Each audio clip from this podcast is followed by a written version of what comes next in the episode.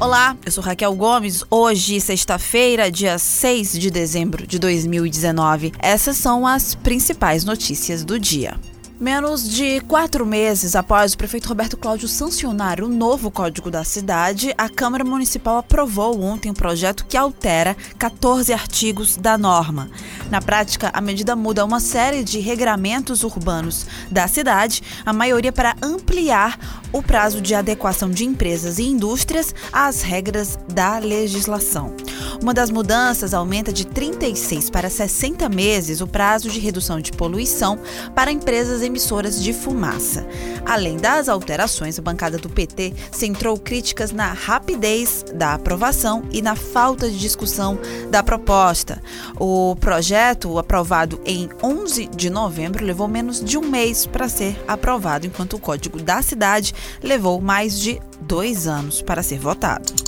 Termina hoje o mutirão organizado pelo Banco Central e pela Federação Brasileira de Bancos, a FEBRABAN, para renegociação de dívidas. Os consumidores que quiserem renegociar os débitos em atraso vão poder fazê-lo em condições diferenciadas, com descontos que podem chegar até 90% dos juros e multas. Em Fortaleza, nove agências vão funcionar em horário diferenciado até as 8 horas da noite para garantir o atendimento. Segundo a pesquisa do endividamento do consumidor de Fortaleza, realizada pela Ficomércio, em Fortaleza, mais de 63% dos consumidores possuem algum tipo de dívida. Destes, 20% estão em atraso. O índice foi 1,6 ponto percentual acima do constatado no mês anterior.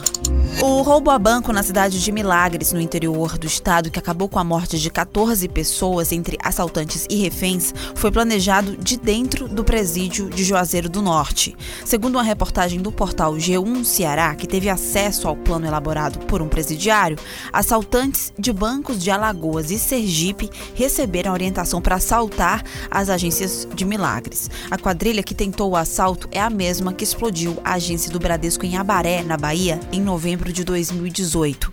A Polícia Militar do Ceará soube com antecedência dos planos e adotou uma ação preventiva. Os policiais são suspeitos de atirar e matar 14 pessoas, sendo oito assaltantes e seis reféns, sendo cinco da mesma família. O caso aconteceu no dia 7 de dezembro de 2018. Foi aprovada uma mensagem de lei do governador Camilo Santana que anistia débitos do IPVA, licenciamento e multas do Detran.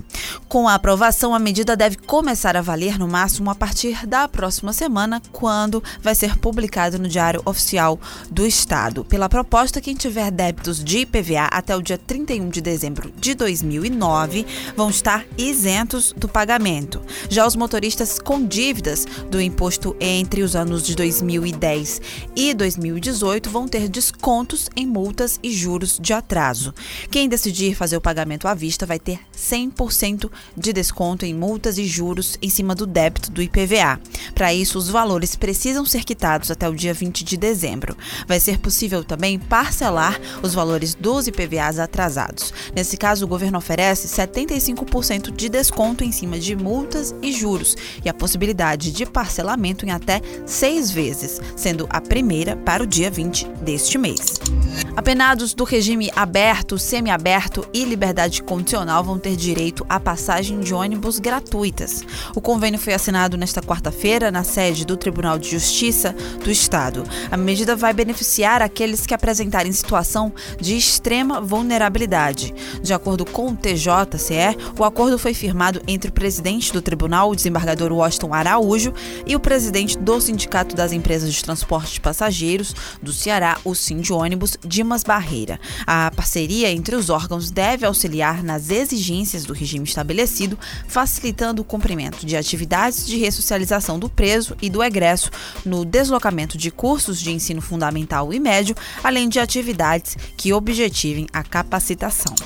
Fortaleza deve receber nesse final de ano em torno de 500 mil turistas e no aterro da Praia de Iracema, a festa de Réveillon 2020 espera receber cerca de um milhão de pessoas.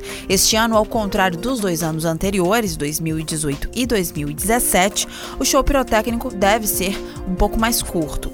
A dupla Simone e Simara e o DJ Alok já são atrações confirmadas. As demais devem ser divulgadas nas próximas semanas. Quanto às atrações locais, o cantor Felipão deve compor a lista.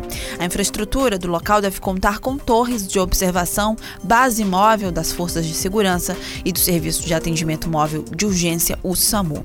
Além disso, todas as forças de segurança do Estado devem ser utilizadas para garantir a segurança do público. A informação é da Secretaria de Segurança Pública e Defesa Social. Essas e outras notícias você acompanha no povo.com.br.